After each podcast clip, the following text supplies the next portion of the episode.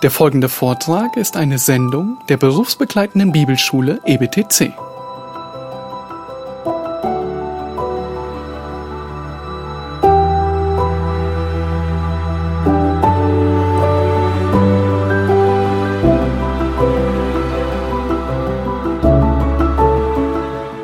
Es gibt Dinge, die darf man nicht anfassen. Die wirken sich nicht gut aus. Es kann sein, du bist ein toter Mann. Vielleicht kennt ihr diesen Satz, mir wurde er immer beigebracht als Kind. Messer, Gabel, Schere, Licht sind für kleine Kinder nichts. Kennt ihr den auch? Ist der heute auch noch bekannt? Ja, damit will man zum Ausdruck bringen, es gibt Dinge, die dürfen kleine Kinder nicht anfassen, weil sie gefährlich sind.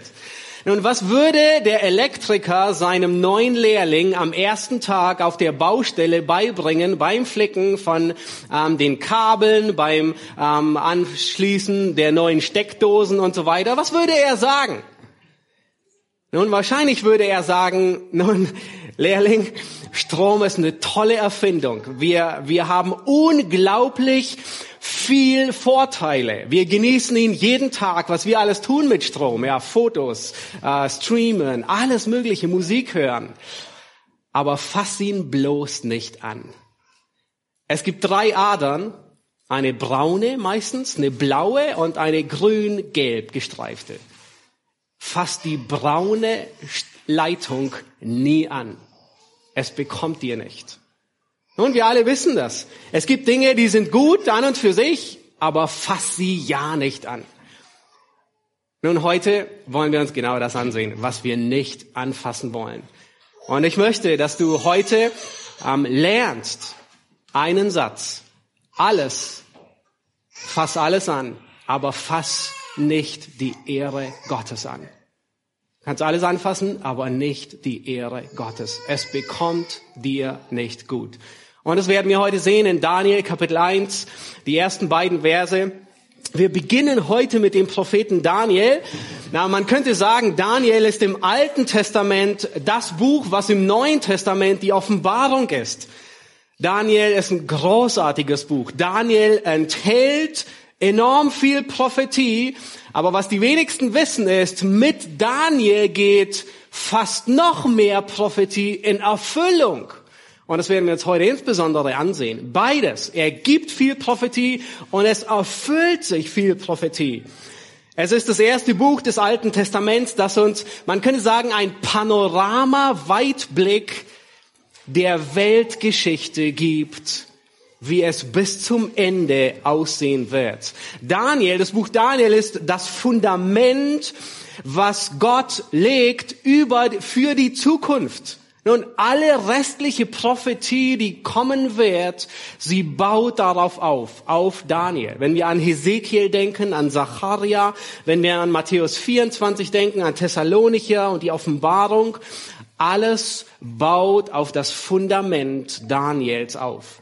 Daniel ist ein äußerst praktisches Buch. Vielleicht auch gerade, weil es in, in einer Zeit von großer Bedrängnis geschrieben wurde. Es ist ein Buch, das uns ermutigt, wie wir hier und jetzt gottesfürchtig leben. Das Wissen um die Zukunft beeinflusst das Hier und Jetzt. Das Wissen, wie es ausgehen wird, hat Auswirkungen, wie ich heute im Hier und Jetzt lebe. Zweiten Petrus macht genau das deutlich. Wenn wir all die Dinge wissen, was für ein Volk sollen wir sein? In der Erwartung.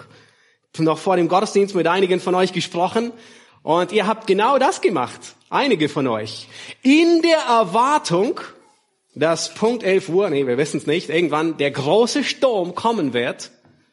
Nun haben gestern noch einige die Sommerreifen gewechselt und endlich Winterreifen draufgezogen weil sie wussten, was kommt. In der Erwartung dessen, was kommt, hat es Auswirkungen auf das, was ich jetzt im Hier und Jetzt tue. Oder Decken eingepackt, falls man unterwegs im Schneesturm bei einer längeren Autofahrt stecken bleibt, dass es zumindest warm wird. Das heißt, wenn wir wissen, was kommt und das erwarten, hat es direkte Auswirkungen auf mein Leben hier und jetzt, wie ich mein Leben führe. Und genau das ist Daniel. Er sagt uns, wie es ausgehen wird. Und er ist ein Vorbild, wie wir im Hier und Jetzt unser Leben planen. Man könnte sagen, Daniel, er hat seine Füße auf dem Boden, aber seinen Kopf fest auf den Himmel gerichtet. Der, der Titel lautet einfach Daniel.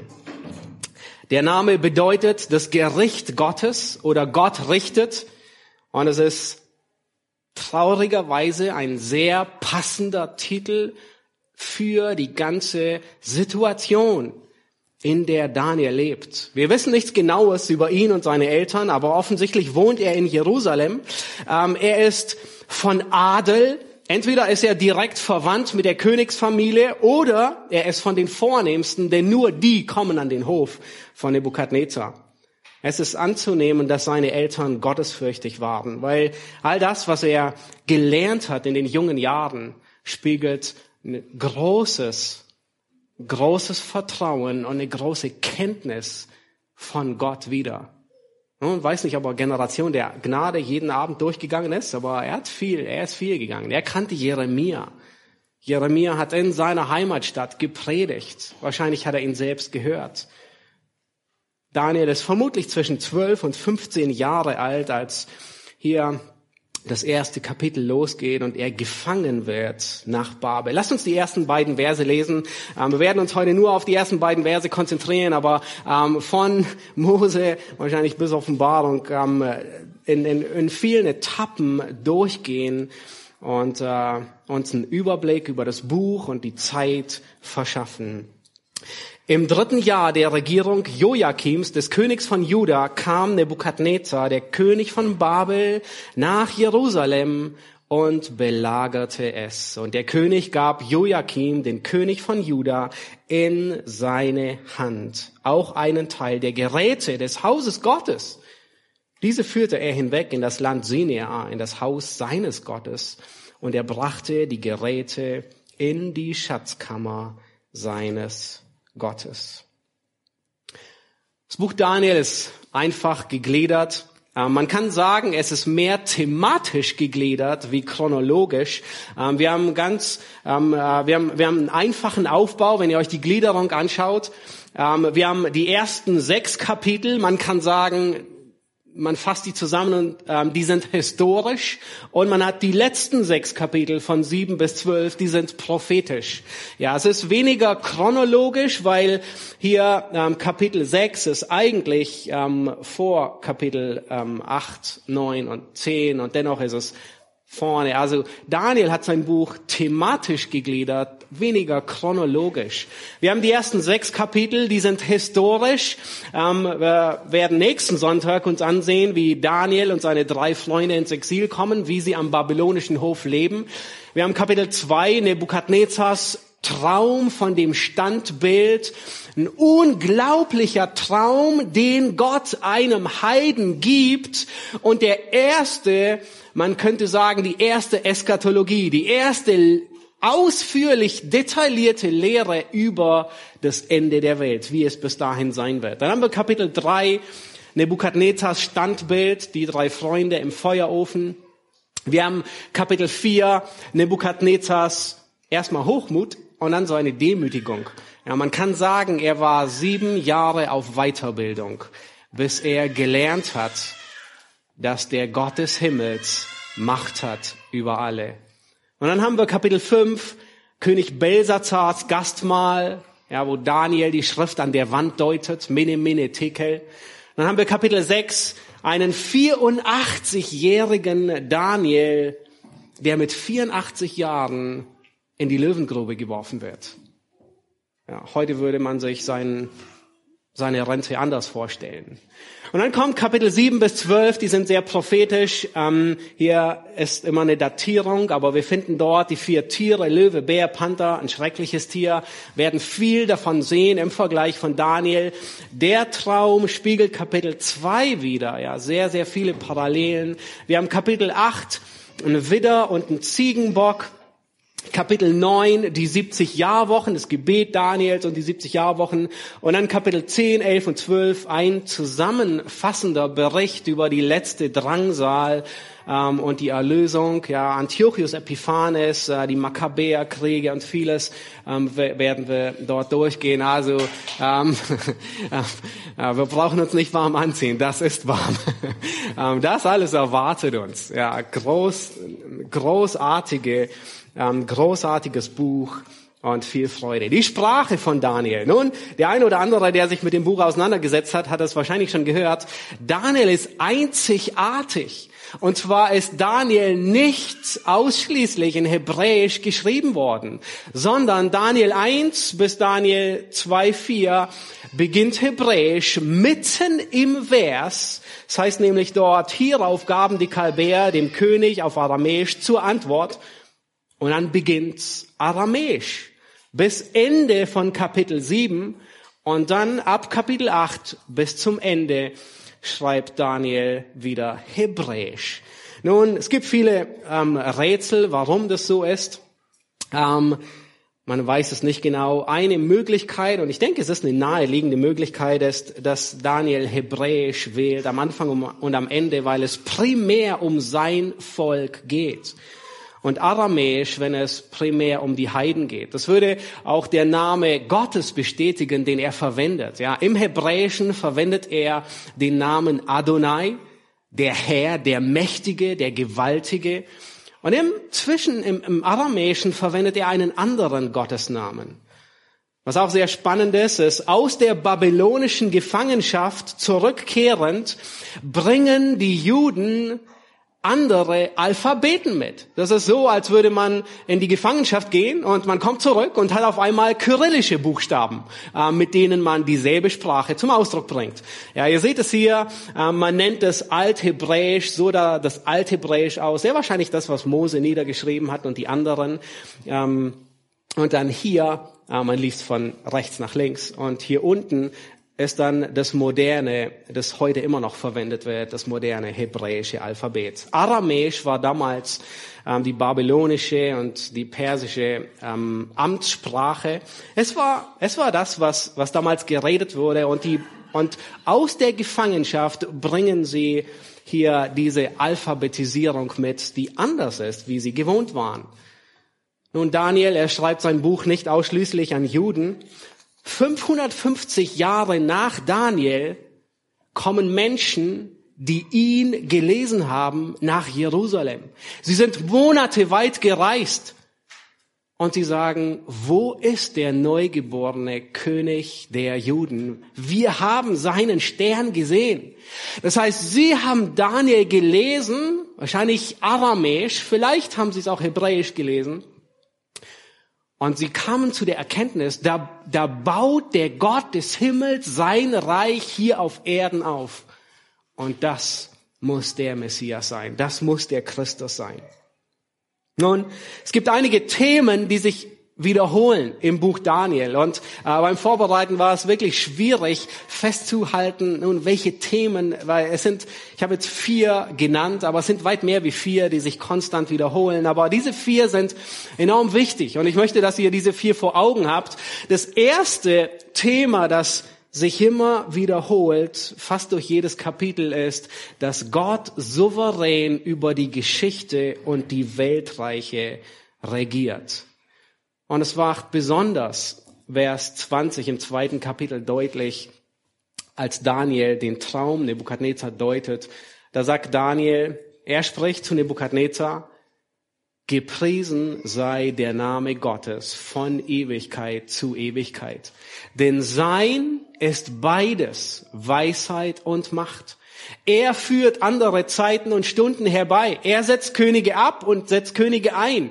Er gibt den Weisen die Weisheit und den Verständigen den Verstand.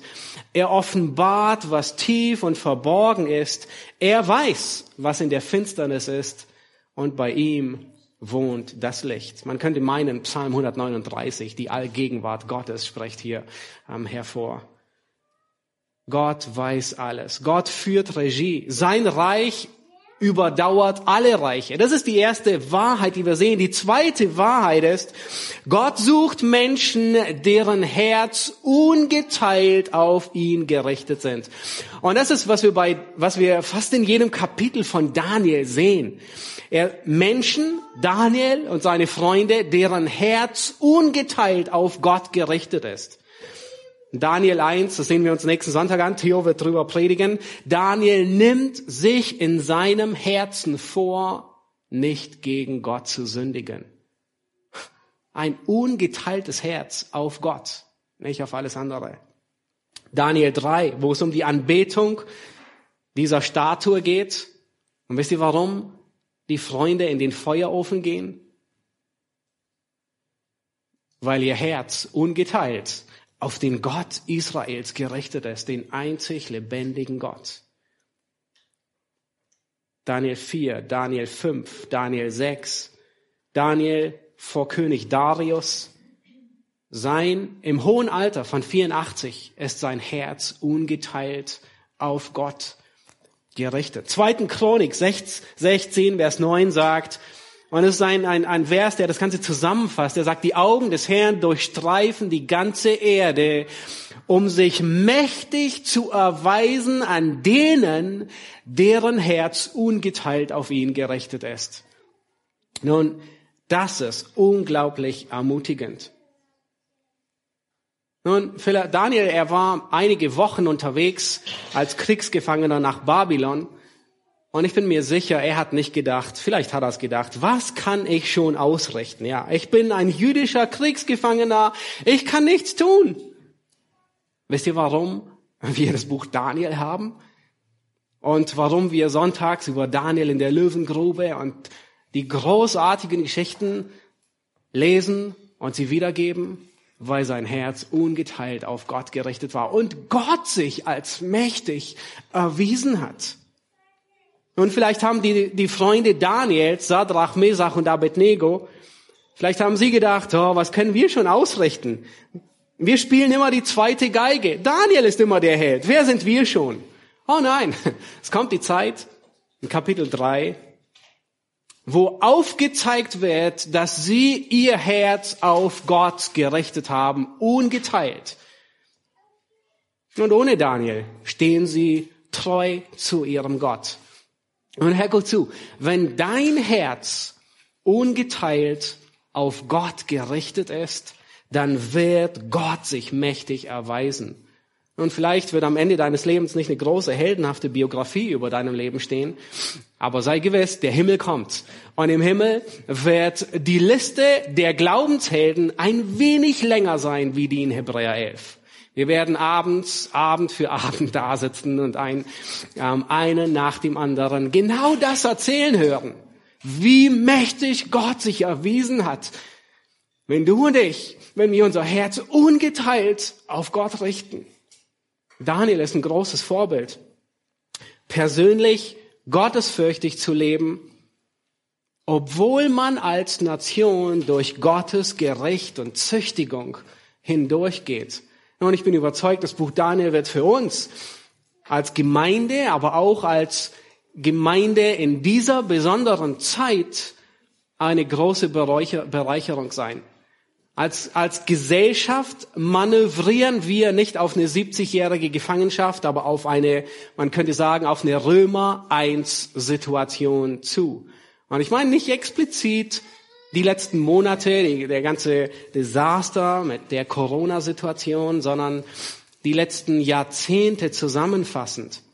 Unsere Gesellschaft, sie wirft Gottes Norm über Bord, weil sie sich für unsagbar klug hält. Und wenn ihr Römer 1 das nächste Mal lest, dann setzt überall dort, wo über die Gottlosen geschrieben steht, Deutschland ein, unser Land.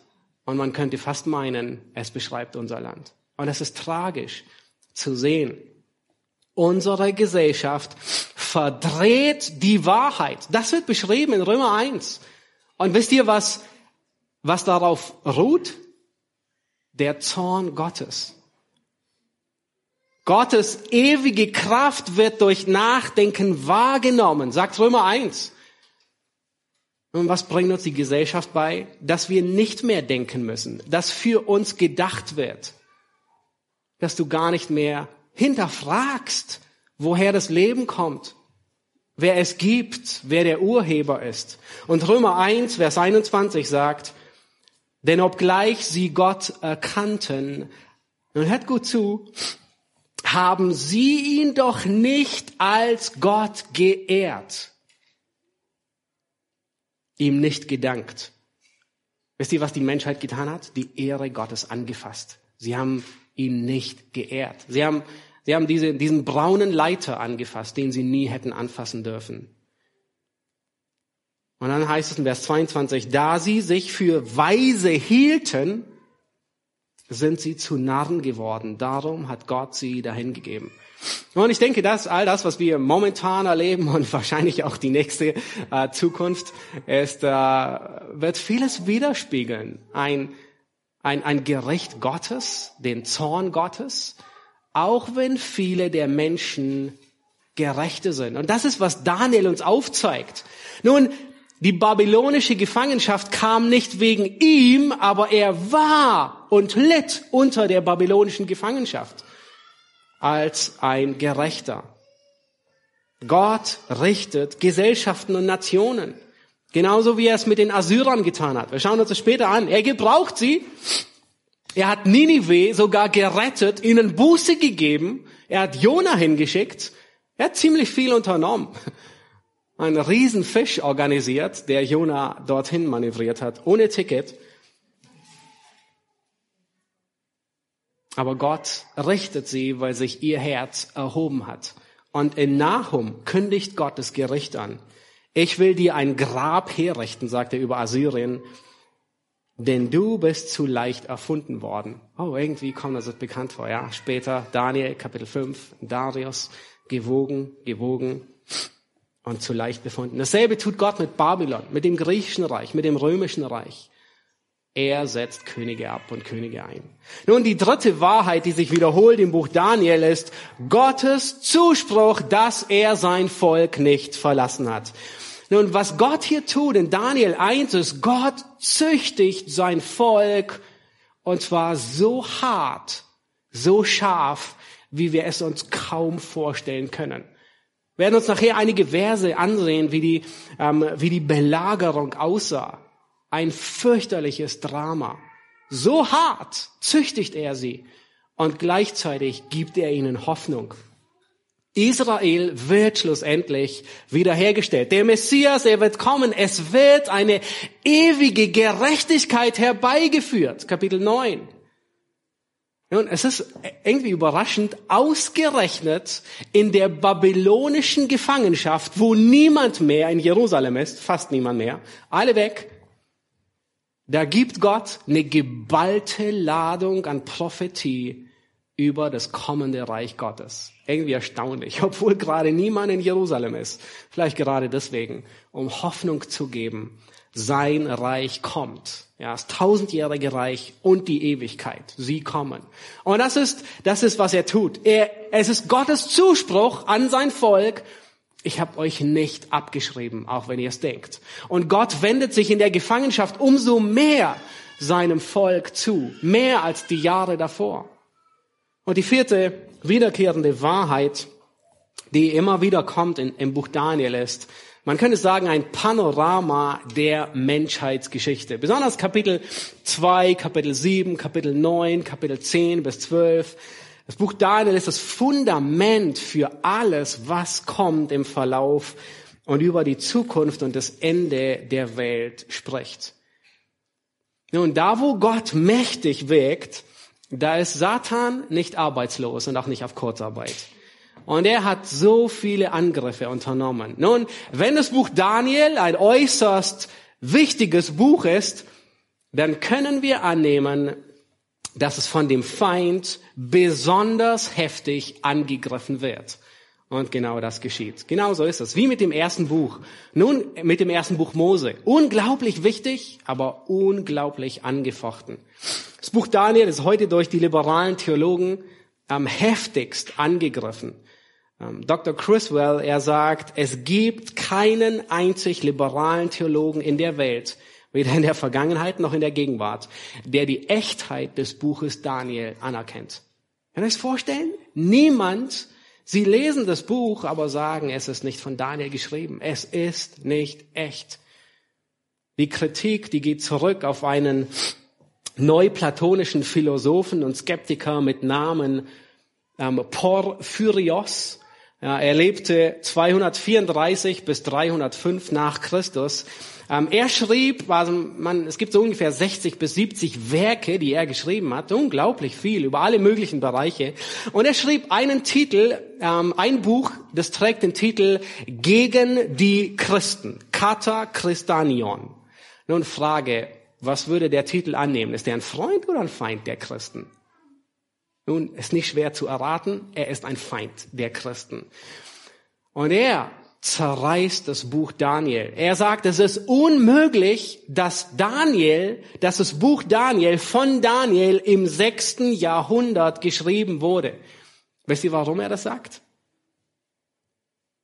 Die Prophetie, die ist zu präzise. Es ist unmöglich, dass jemand im sechsten Jahrhundert so akkurat vorhersagt, Dinge vorhersagt. Es ist unmöglich. Er sagt, das Ende des babylonischen Reiches war nicht abzusehen. Das Aufkommen des Medo-Persischen Reiches, das griechische Reich, die Ankündigung des Messias. Nun, da sind Details über die syrisch-ägyptischen Kämpfe der Makkabäer bis in alle Einzelheiten, die Daniel Jahrhunderte vorhersagt über Antiochus Epiphanes und so weiter. Und er sagt, das ist unmöglich. Er sagt, nun seiner Meinung nach muss es ein Mann aus dem zweiten Jahrhundert gewesen sein, der das Buch Daniel geschrieben hat. Weißt du, was die liberalen Theologen tun? Sie springen auf seine Meinung auf und sagen, nicht Daniel hat es geschrieben. Und das ist die große Tragik. Sie schließen alles Übernatürliche aus. Nun, wenn es Wunder gibt, wenn es Prophetie gibt, die es offensichtlich gibt, was bedeutet es? Dass Gott lebt. Dass Gott in die Geschichte eingreift, dass Gott durch die Geschichte wirkt, dass Gott über der Geschichte steht und sie lenkt. Und genau das ist, was Menschen nicht wollen. Nicht einen Gott, der allmächtig ist. Ja, der menschliche Rationalismus, der Humanismus, der Liberalismus, Sie alle wollen alles Übernatürliche ausmerzen. Und so weiter mit den ganzen liberalen Theologen, Bultmann, wie sie alle heißen, Gott ausklammern, weil sie nicht glauben, dass er Wunder tut, weil sie nicht glauben, dass er Prophetie gibt und sie hält. Und heute werden wir genau das sehen, dass Gott seine Ehre erhält, indem er sein Wort hält. Die Prophetie, die er gegeben hat, die hält er ein. Und im Buch Daniel werden wir auf Wunder um Wunder stoßen, auf Prophetie um Prophetie.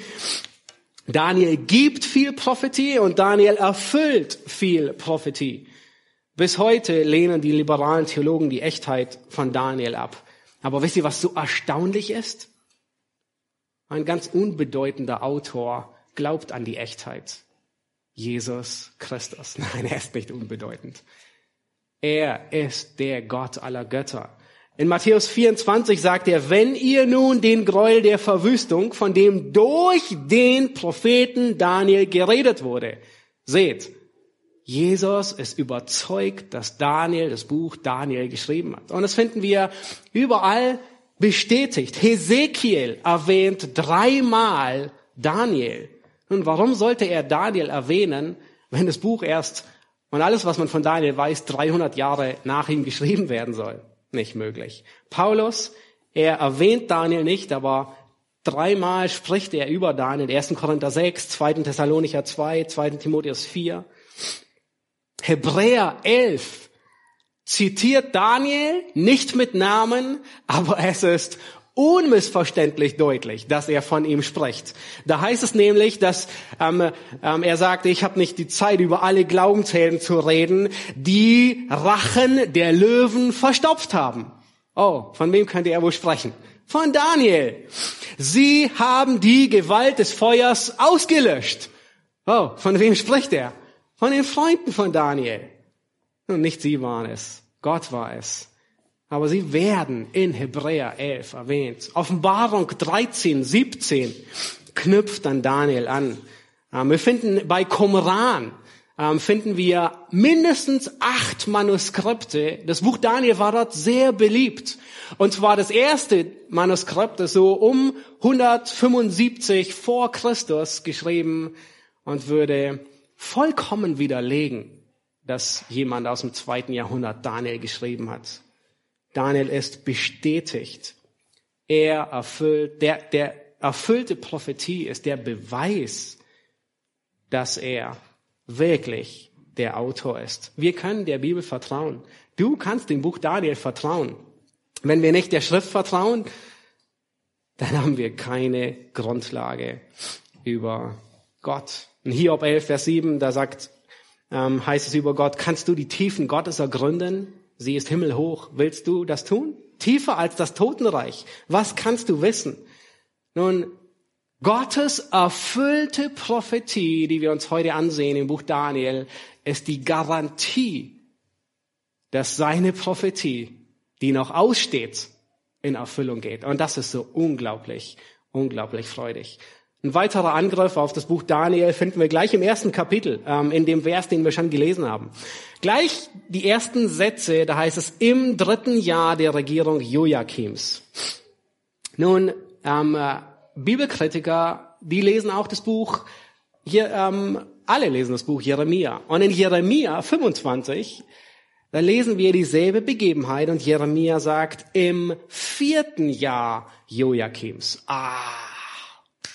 Seht ihr, die Bibel ehrt sich, sie widerspricht sich.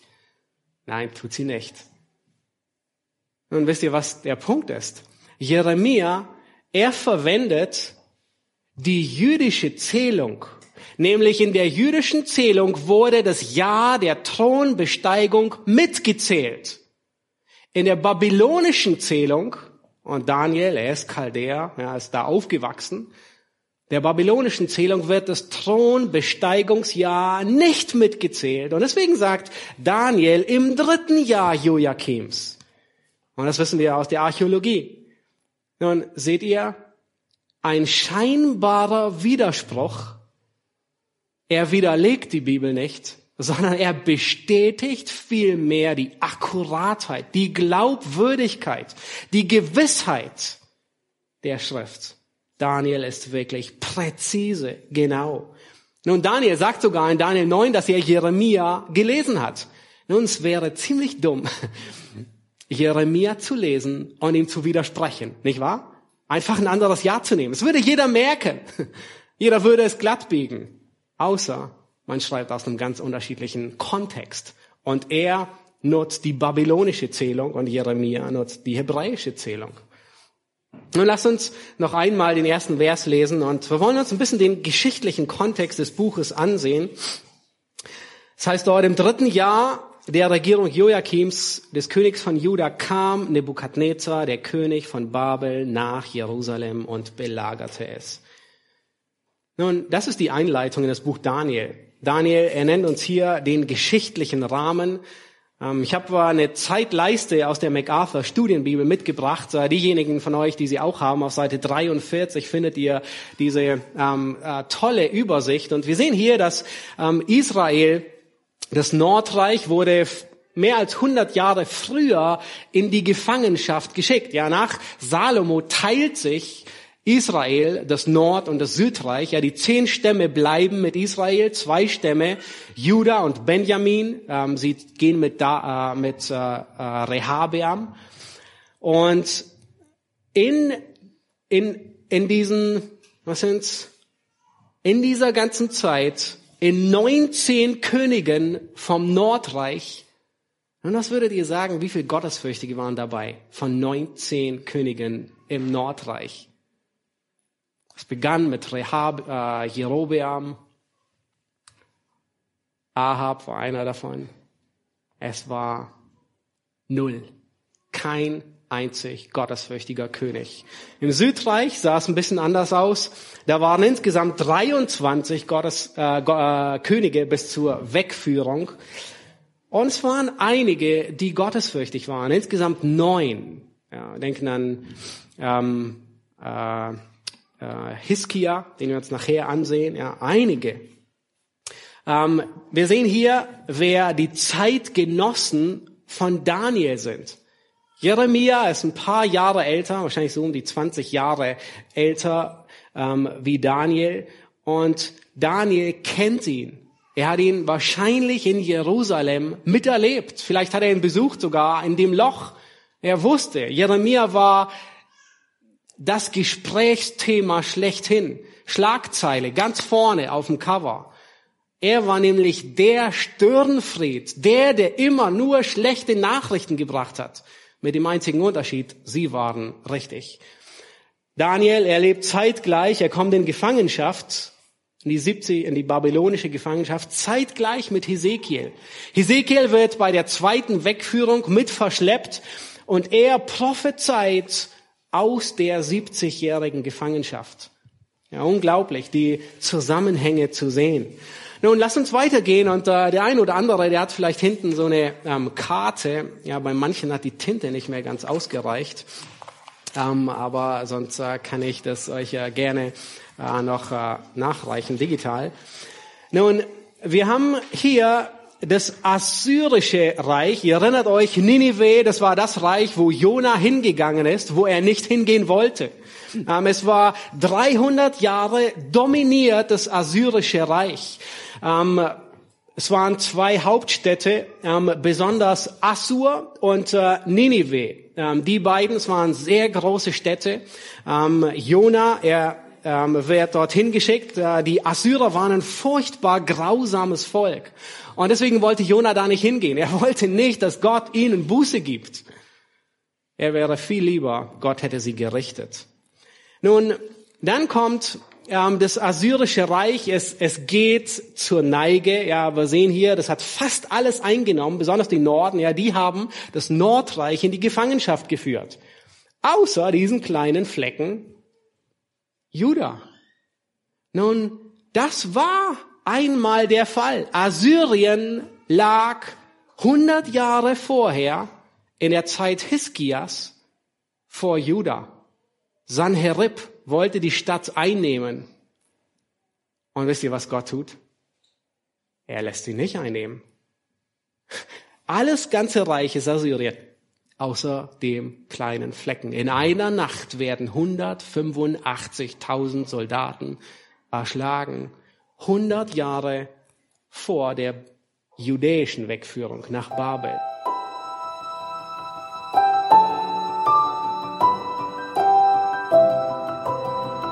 Diese Sendung war von der berufsbegleitenden Bibelschule EBTC. Unser Ziel ist, Jünger fürs Leben zuzurüsten, um der Gemeinde Christi zu dienen. Weitere Beiträge, Bücher und Informationen findest du auf ebtc.org.